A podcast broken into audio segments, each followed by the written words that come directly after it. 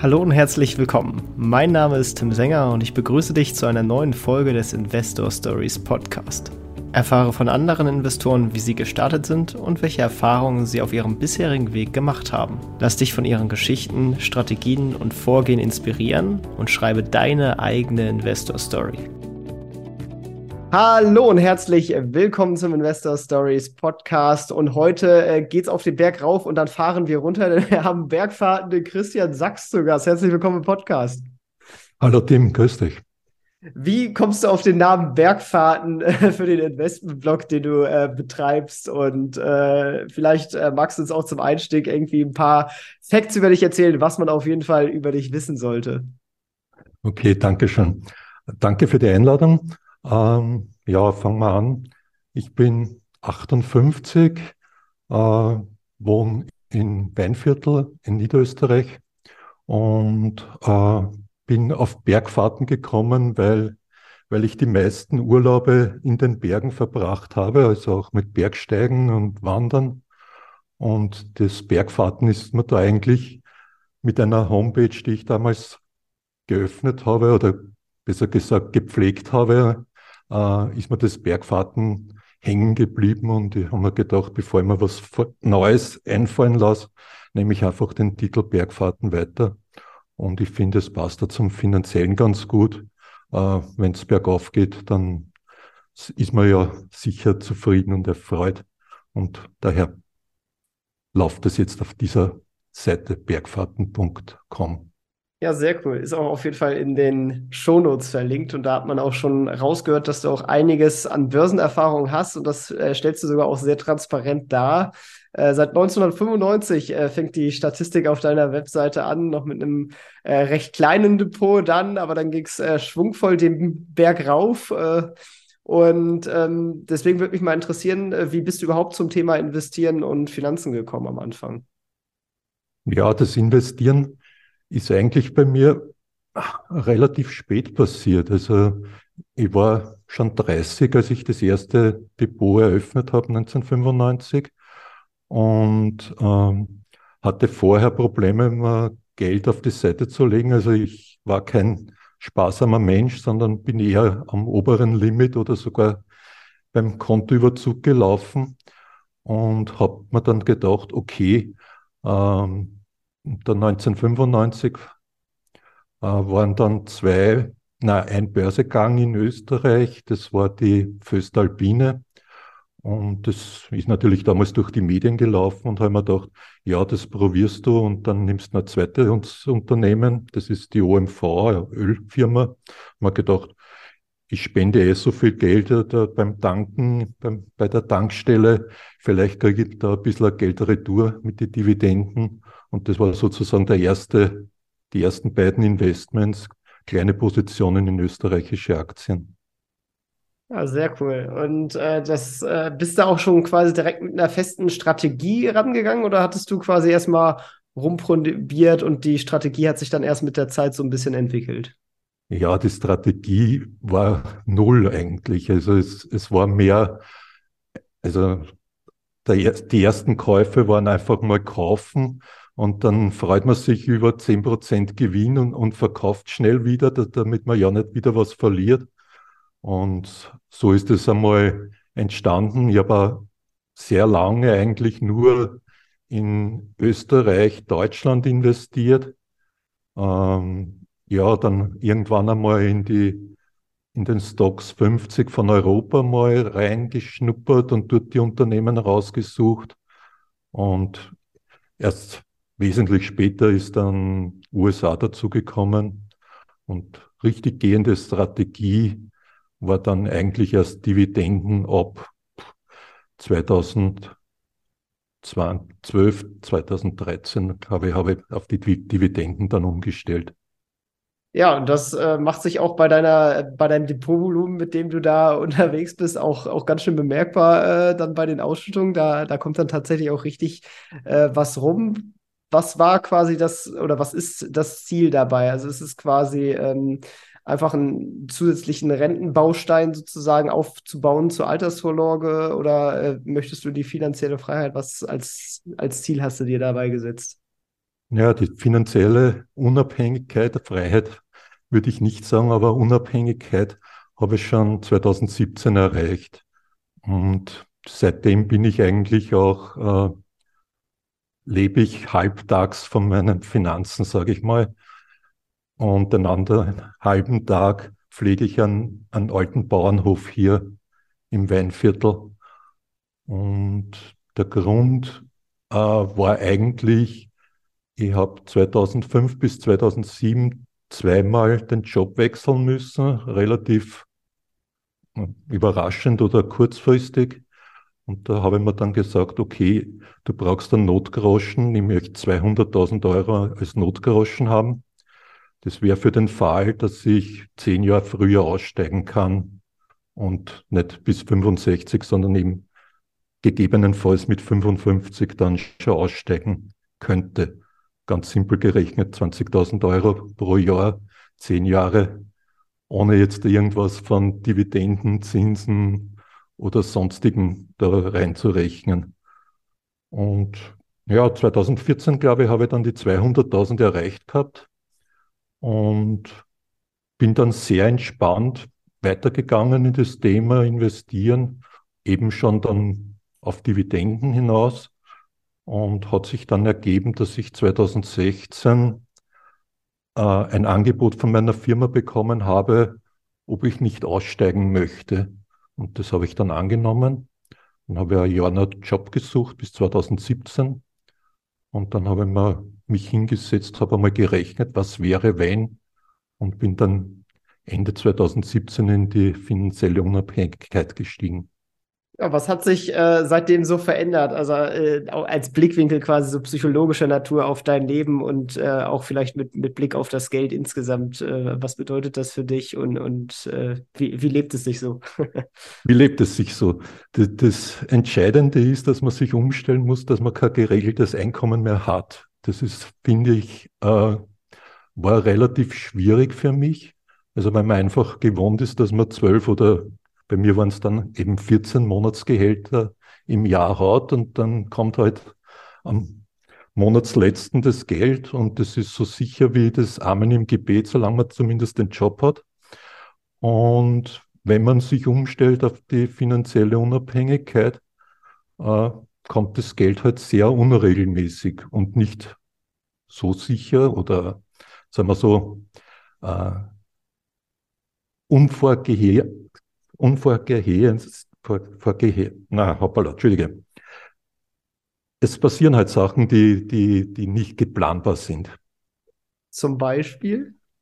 Äh, Dividendenstreichungen, ähm, Ausfall von Zinsen bei, bei Darlehens in Crowd-Investments, ja, alles Mögliche, was halt dann doch anders passiert, als, als man es im Forecast und in der Planung hat. Wie gehst du dann mit diesem Risiko um? Kompensierst du das quasi über die, die Masse und die Diversifizierung oder einfach über, über Pufferbehalte, Absicherungen? Wie, wie gehst du da genau vor, um das quasi in den Griff zu bekommen? Ja, die Diversifizierung ist, ist der wesentliche Punkt eigentlich, ja. Also ich stehe momentan bei 150 Investments, davon sind ungefähr 120 Aktien und der Rest sind dann Darlehens, äh, drei ETFs, äh, ein paar Anleihen, dann ein bisschen Gold, ein bisschen Bitcoin. Das ist so dann das, das, das was dann äh, sozusagen einen gewissen Puffer auch noch dazu gibt. Neben der Liquidität natürlich. Auf jeden Fall. Ähm, dann, dann schauen wir am besten mal so Pi mal Daumen auf dein Portfolio rauf. Du hast jetzt schon grob angesprochen. Kannst du das in Prozentwerten so ein bisschen ausdrücken? Wie viel Prozent machen ungefähr die Aktien aus, die ETFs und dann die, die Darlehens und, und, und sonstige Geschichten? Ja, also es ist im Wesentlichen fährt mein Portfolio auf Aktien. Also ich habe Größenordnung sind, glaube ich, 75 Prozent Aktien. Dann kommt dazu hm, ETFs ungefähr 5%, dann eigentlich die anderen Positionen sind so Größenordnung 5%, kann man einfach sagen. Gold 5%, Anleihen 5%, Liquidität, naja, nicht ganz 5%. Und dann sammelt sich das zusammen dann auf die 100 Oh, das äh, ist ganz äh, spannend. Dann bist du ja tatsächlich auch in, in so ein paar anderen Geschichten unterwegs. Ich habe tatsächlich auch Mintos bei dir gefunden. Das ist dann wahrscheinlich diese äh, nicht klassisch börsengehandelten Dingens. Wie, wie ist deine Erfahrung so mit P2P?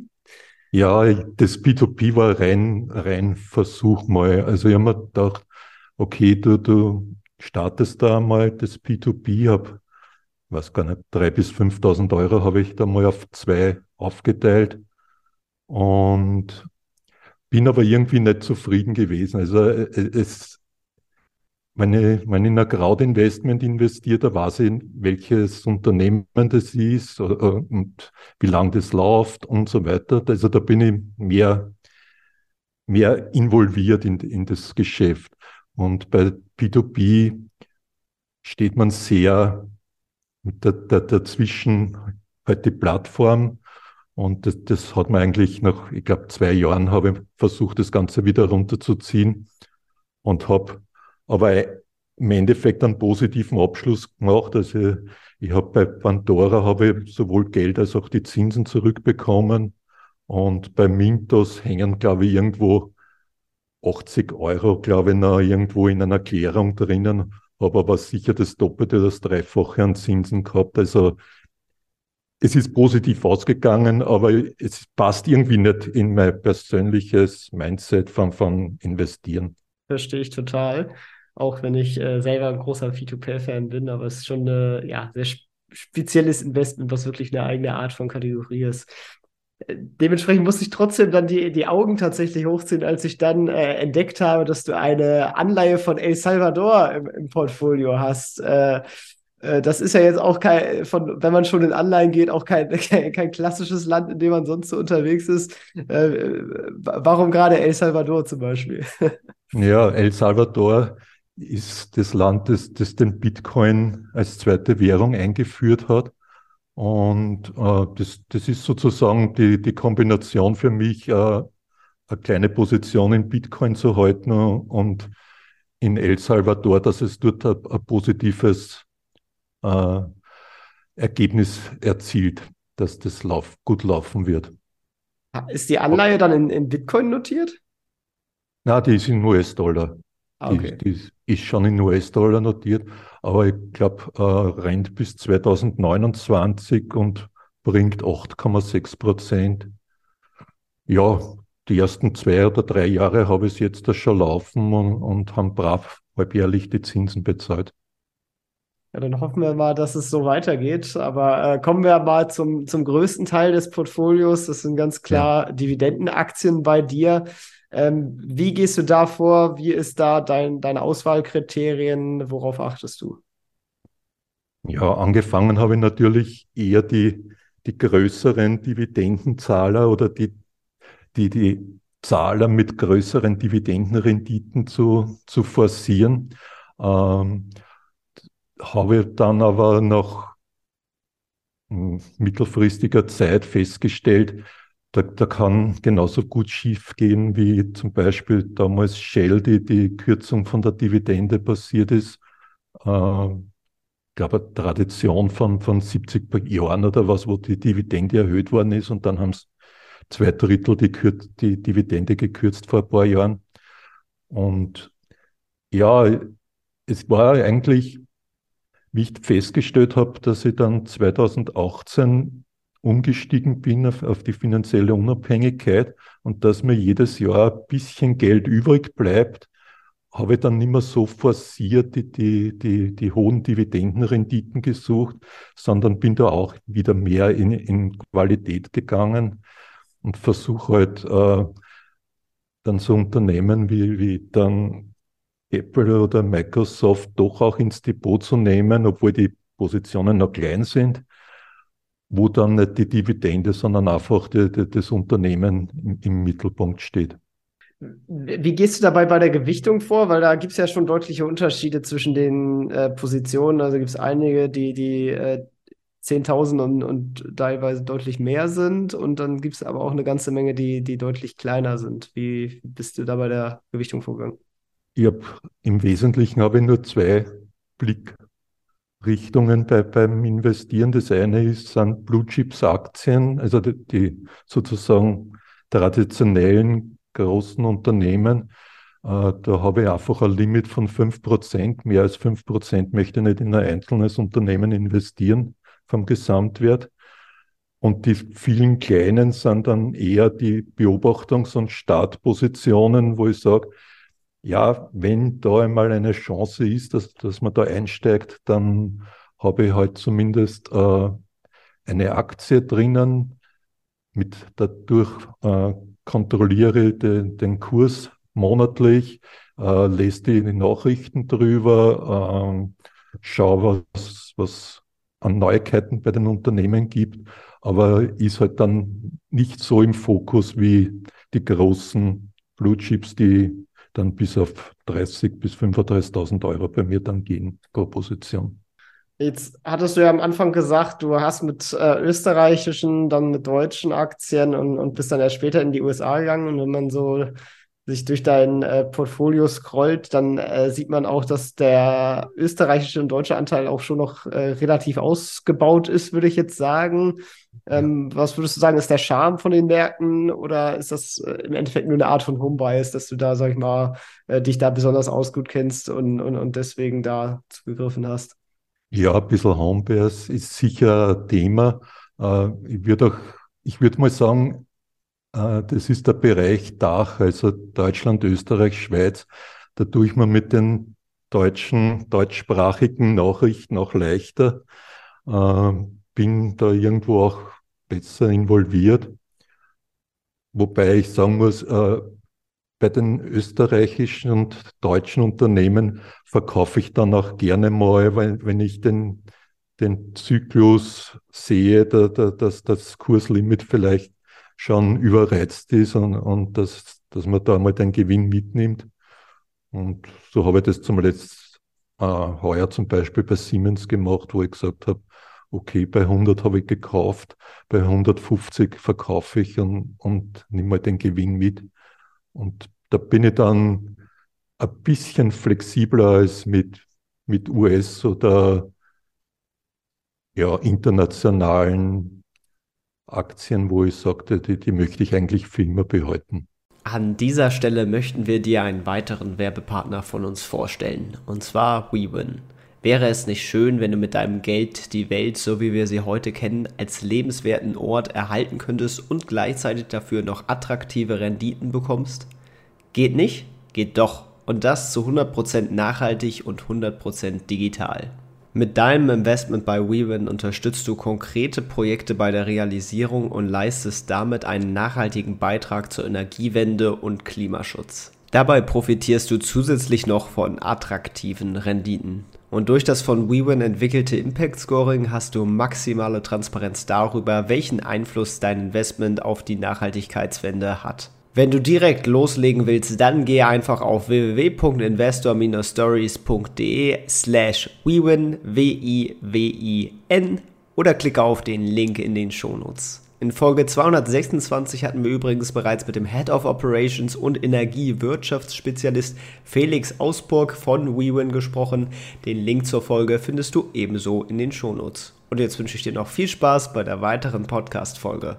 Verstehe. Bei Österreich ist ja auch generell so ein Thema, äh, da ist die Brokerauswahl nicht ganz so äh, gut wie in, in Deutschland. Äh, darf ich fragen, wo du da unterwegs bist und, und wie du da insgesamt so aufgestellt bist? Ja, also ich stehe momentan bei zwei Depots. Das eine ist quasi meine Hausbank, äh, wo ich noch äh, das Depot habe. Dort habe ich die Schweizer Aktien und die Anleihen liegen. Und der größte Teil, den habe ich jetzt bei Flatex liegen und ist aber dann auch für Österreich steuereinfach. Das heißt, meine 27,5 Prozent Kapitalertragssteuer werden abgebucht und ich muss mich dann wenig darum kümmern. Ja, da wünscht man sich, dass da doch auch noch mal ein bisschen äh, Wettbewerb auch äh, in den Markt kommt und noch ein paar mehr äh, Broker direkt sich in, in Österreich niederlassen, die es dann auch steuereinfach ja, mit attraktiven Konditionen machen. Äh, ja, der, der, österreichische Markt ist halt nur ein Zehntel von Deutschland. Ähm, zum Beispiel die Schira hat uns vor, vor einem Jahr oder was verlassen. dort hat, hatte ich auch ein Depot. Und es ist, das Problem ist, es ist auch politisch äh, anders. Wir haben keinen Freibetrag zum Beispiel. Ich glaube, in Deutschland ist jetzt äh, auf 1000 Euro erhöht worden. Äh, bei uns gibt es sowas noch gar nicht. Ja, auf der anderen Seite sage ich mal, die, die Bedingungen oder die Rahmenbedingungen sind so, wie sie sind. Und das hat mir eigentlich noch nicht gehindert, dass ich dort mal ins Risiko gehe und mich da ein paar Jahre vorher zurückziehe vom, vom Job. Ja, und Österreich hat ja auch insgesamt äh, ganz, äh, ganz spannende Geschichten, ähm, auch, auch Crowdfunding technischer Seite. Da bist du ja auch aktiv, habe ich dann gesehen. Unter anderem sogar auch bei Rockets, glaube ich, ähm, die tatsächlich auch mal diesen Podcast gesponsert hatten. Äh, wie, wie läuft's damit und was sind da so deine Erfahrungen im Bereich Crowdinvesting? Ja, Crowdinvesting bin ich eingestiegen vor, eben, eben wie ich umstrukturiert habe. Das muss so, so, so 2016, 2017 gewesen sein. Da bin ich mal circa mit 10% in Crowdinvesting reingegangen, habe aber mittlerweile auch schon wieder reduziert und, und bin versuche eher in die Richtung 5% runterzukommen. Äh, hat bis jetzt das sehr gut funktioniert. Also ich habe meines Wissens nach waren es 16 Investments, auch 5000 Euro. Die ersten paar sind zurückbezahlt worden. Äh, momentan hapert es ein bisschen mit den Immobiliensachen. Da dürfte die, die, die Zinserhöhungen, die, die jetzt da gelaufen sind, dürften da ein bisschen Probleme machen. Aber ja, es ist nicht so, dass ich schlaflose Nächte deswegen habe. Ähm, aber ich, ich würde es im Nachhinein, war es nicht unbedingt notwendig. Es war natürlich die, die Zinsen waren damals fünf, sechs bis sieben Prozent. Jetzt da werden acht bis neun Prozent geboten.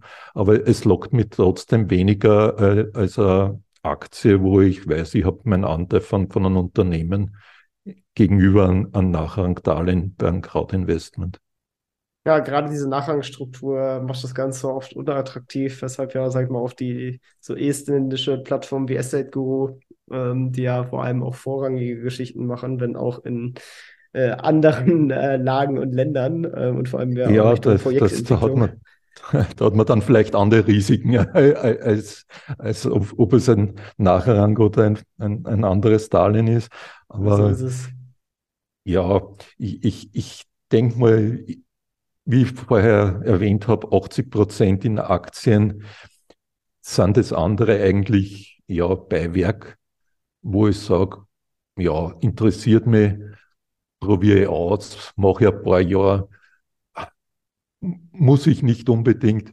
Es, hat bei mir äh, steuerliche Gründe. Ähm, ich kann die ersten 11.000 Euro an Einkommen zu null versteuern, weil es mein Einkommen ist. Und, aber ich habe es bei weitem nicht ausgenutzt. Also letztes Jahr waren die, die Zinsen aus Crowd-Investments irgendwo bei drei bis dreieinhalbtausend Euro brutto. Und ja, ich, aus steuerlichen Gründen würde ich jetzt da nicht unbedingt das Thema Crowd-Investment aufblasen. Ja, Steuerliche Gründe, ja, das ist immer so eine Sache bei, bei Investment. Man sollte insgesamt, glaube ich, nie irgendwelche Investments rauf, rein auf äh, steuerlichen Entscheidungen beruhen lassen, weil die können sich ja auch immer ändern und schieß mich tot. Ja, genau. ähm, das führt auch gerne mal zu Fehlern, was ein guter Stichpunkt ist äh, zur nächsten Frage. Ähm, auf einer Investmentreise macht man ja durchaus auch mal so seine Fehler. Was würdest du vielleicht als deinen größten Fehler ähm, bezeichnen? Ja, der größte Fehler war sicher in den, bei den Anfängen Gier. Also die Gier war äh, zum Beispiel, fällt mir ein, eine österreichische Klein, einen Nebenwert, sage ich mal.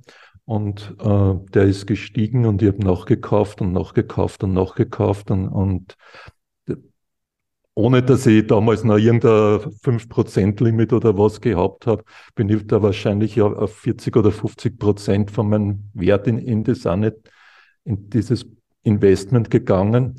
Äh, blöderweise ist dann aber genauso wieder runtergegangen und habe dann einfach nicht die, die, die Reißleine gezogen, sondern bin dann einfach wieder ins Tal runtergefahren und, und habe dann im Endeffekt, glaube ich, an die 40 oder 50 Prozent Verlust realisiert, wo ich gesagt habe, okay, das, das war jetzt einmal ein, ein großer Fehler.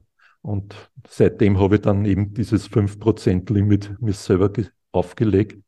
Und das zweite war Gier einfach in einer, äh, in einer deutsche Anleihe. Da hat mich einfach das, die, die, die 100 Preis von der Anleihe ist auf 70 gewesen und ich habe mir gedacht, wow, super. Und dann kriegst du 100% zurück und dann ist es auf 50 gegangen und dann habe ich nochmal 10.000 Euro reingesteckt und dann ist es auf 30 gegangen und dann sind die die Nachrichten von der Pleite und der Insolvenz gekommen. Und irgendwo war es dann auf 20 Prozent die Anleihe und bei 30 habe ich es dann wieder verkauft und, und war sicher Verlust davon von mehr als der Hälfte. Und da sage ich einfach, okay, der, der, der Fehler war dann Gier, dass, dass, die Anleihe schon so günstig war und natürlich auch nachher die Zinsen, bei, weiß nicht, bei 7 Prozent oder was und sage dann im Nachhinein, habe die Fehler weniger mit Aktien gemacht als mit den Nebenpositionen. Also zum Beispiel mit eben mit Anleihen oder mit dem, einem Crowd-Investment. Verstehe. Drehen wir das Ganze um. Was würdest du vielleicht insgesamt als deinen größten Erfolg in Sachen Investment bezeichnen? Ich würde auch wieder sagen, zwei Sachen. Das erste betrifft gar nichts äh, die, die, den Zeitrahmen, den wir besprochen haben, sondern ich habe mich beschlossen, oder ich habe beschlossen, 1988 mir eine Wohnung zu kaufen und auf, auf Zinsen de, den Kredit für die Wohnung abzuziehen, also zurückzuzahlen. Und das war, hat sich nach 30 Jahren sehr positiv ausgemacht, also, dass ich diese Wohnung gehabt habe und das ganze Leben eigentlich keine, Zin äh, keine Miete bezahlen habe müssen. Das war sicher ein, ein, wesentlicher Faktor, dass ich dann auch die, den Umstieg in die finanzielle Unabhängigkeit machen habe können. Und das Zweite ist einfach, ja, den, den, die, die, den Start in Aktien zu, zu machen, würde ich sagen, ist, ist das das Entscheidende. Dass, dass einem bewusst wird, man hat Anteile von einem Unternehmen, man, man behäutet die, man kassiert Dividenden. Äh, wenn das qualitativ gute Unternehmen sind, hat man eigentlich nichts falsch gemacht und, und desto besser die Anteile sind, die man im Portfolio hat, desto besser ist auch das, das Ergebnis im, im, im gesamten er Ergebnis oder, oder in der Rendite nachher. Ja, das äh, stimmt auf jeden Fall. Wenn du äh, sagst, du hast äh, deine Eigentumswohnung oder Haus oder was auch immer es war, ja. äh, dann voll getilgt relativ schnell. Äh, du hast ja auch insgesamt auch generell dann dein, deine Po sehr schnell aufgebaut. Hast du irgendwie eine hohe Sparquote gefahren, dich irgendwie ein bisschen zurückgenommen oder einfach äh, viel gearbeitet, gut verdient? Äh, wie, wie hast du quasi das, das Geld für den Vermögensaufbau herangeschafft? Naja, ich habe schon mit 15 begonnen, zu, zu Geld zu verdienen. Also ich habe eine Lehre als Industriekaufmann gemacht und habe aber dann auch mit dem Job Glück gehabt, dass ich gut verdient habe. Also zumindest für die, für die Ausbildung hergesehen, also für meine Lehre damals. Und habe aber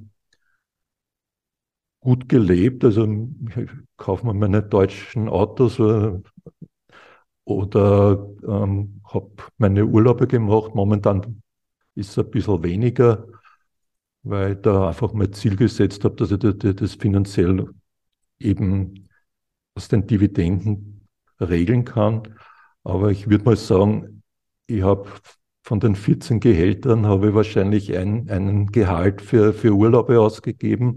Ein Gehalt ist dann in Investments gegangen, aber es war von den Lebenserhaltungskosten, da ich nie Miete bezahlen habe müssen, ist meistens trotzdem zwischen 30 und 50 Prozent übrig geblieben, die, das man dann in ein Wertpapierdepot stecken kann. Ja, und vor allem, wenn du auch keine Miete zahlen musst, dann illuminierst du ja auch diesen fixen Betrag, der immer pro Monat sonst äh, in, in, in der relevanten Höhe ja vom Konto weggeht. Und dann äh, ist es auch nicht mehr ganz so schlimm, dass die Dividenden verhältnismäßig unregelmäßig kommen und halt nicht immer pünktlich zum Monatsende da sind, weil dann ist ja, zumindest genau. die größte Ausgabe schon mal weg. man, man, hat einfach eine, eine, Menge Freiheit oder, oder wenig Verpflichtungen, indem man sagt, es ist mein Eigentum äh, man muss natürlich nachher für gewisse äh, Baustellen, die dann in einem Eigentum passieren können, äh, wo man dann einen Handwerker braucht oder irgendwas machen muss, wieder Reserven haben. Aber im Endeffekt die, die hohen regelmäßigen Zahlungen für Miete fallen halt einfach weg. Das, das habe ich als sehr positiv empfunden und war sicher eine der Entscheidungen, die, die sehr gut waren. Mhm.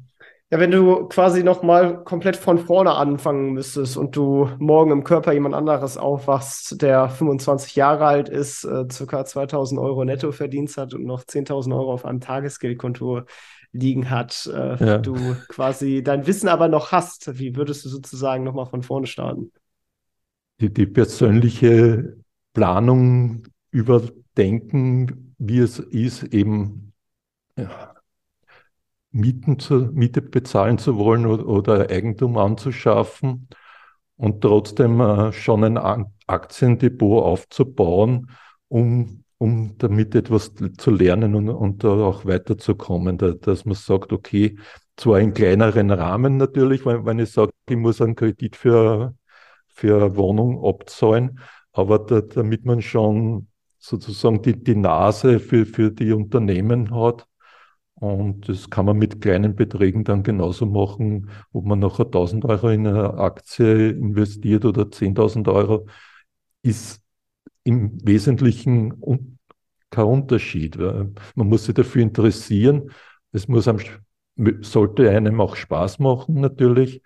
Und wenn, wenn einem das nicht Spaß macht, dann, dann muss ich mir halt einen richtigen ETF suchen und, und da ein bisschen auf die Seite, äh, etwas auf die Seite legen. Ist klar, ja, sehr gut. Und äh, in, in Sachen Bildung, gibt es da vielleicht irgendwelche Bücher zum Beispiel oder ein Buch, was dir besonders weitergeholfen hat, was du weiterempfehlen würdest? Oder woher hast du so dein, dein Wissen angeeignet? Ja, ich, ich habe die, die Bücher waren, ein, hm, ich sag mal, Costolani hat mich schon irgendwo geprägt. Also die, die hat es zu dieser Zeit auch schon gegeben und, und das war, war interessant. Aber im Endeffekt das meiste ist dann doch, äh, dass ich jemand, dass ich etwas ausprobieren will und, und, und also ich habe nicht wirklich Kurse besucht oder Studien äh, mir reingezogen, sondern ein paar Bücher von, von Costolani habe ich gelesen am Anfang, aber ich bin eigentlich so zu die ersten zwei Aktien und, und, dem Depot, wie ich am Anfang erzählt habe, bin ich einfach reingestolpert und, und bin dann hängen geblieben bei den Aktien. Klassisches Learning by Doing, würde ich mal sagen. ja, genau. Also, Fehler machen und dann sagen, okay, das war jetzt der falsche und dann muss man das halt ein bisschen umstellen. Aber es ist auch, jetzt bin ich fast 30 Jahre oder 28 Jahre dabei bei, bei Aktien. Man macht nachher noch immer Fehler, nur sollten sie dann halt nicht zu groß werden, diese Fehler. Auf jeden Fall. Immer mehr richtig machen als falsch machen, das ist wichtig. genau, ja, die, der, den Anteil sollte man eben ins Positive drehen und dann die, die großen Fehler vermeiden oder zumindest nicht wiederholen, wenn man es schon einmal gemacht hat. So ist es. Ich glaube, das ist ein guter Abschluss für den Podcast. Vielen Dank, äh, dass du deine Geschichte mit uns geteilt hast und einen kleinen Einblick in deine Strategie gegeben hast. Äh, wer mehr von dir lesen möchte, ähm, werkfahrten.com findet ihr in den Shownotes verlinkt. Du könnt ja selber nochmal vorbeischauen. Und ähm, ja, vielen Dank, dass du da warst. Danke, Tim, für das Interview. Hat, mich, hat mir Spaß gemacht. Dann bleibt nur noch zu sagen, ciao, ciao. Ciao das war's auch schon wieder mit dieser Podcast-Folge. Ich danke dir ganz herzlich fürs Zuhören. Wenn dir der Podcast gefallen hat, würde ich mich sehr freuen, wenn du ihn mit einer Bewertung auf iTunes unterstützt. Außerdem möchte ich dich gerne dazu einladen, der Investor Stories Community auf Facebook beizutreten. Hier hast du einen Austausch mit Gleichgesinnten und professionellen Investoren, die selber ihren Weg in die Freiheit der Finanzen gegangen sind. Und von ihnen kannst du lernen oder auch selber andere Leute bereichern. Und zudem ist dort Feedback zum Podcast immer willkommen. Um ganz schnell dorthin zu gelangen, kannst du auch einfach investor-stories.de slash community eingeben. Ich freue mich, wenn du auch beim nächsten Mal wieder dabei bist. In diesem Sinne, alles Gute, dein Tim.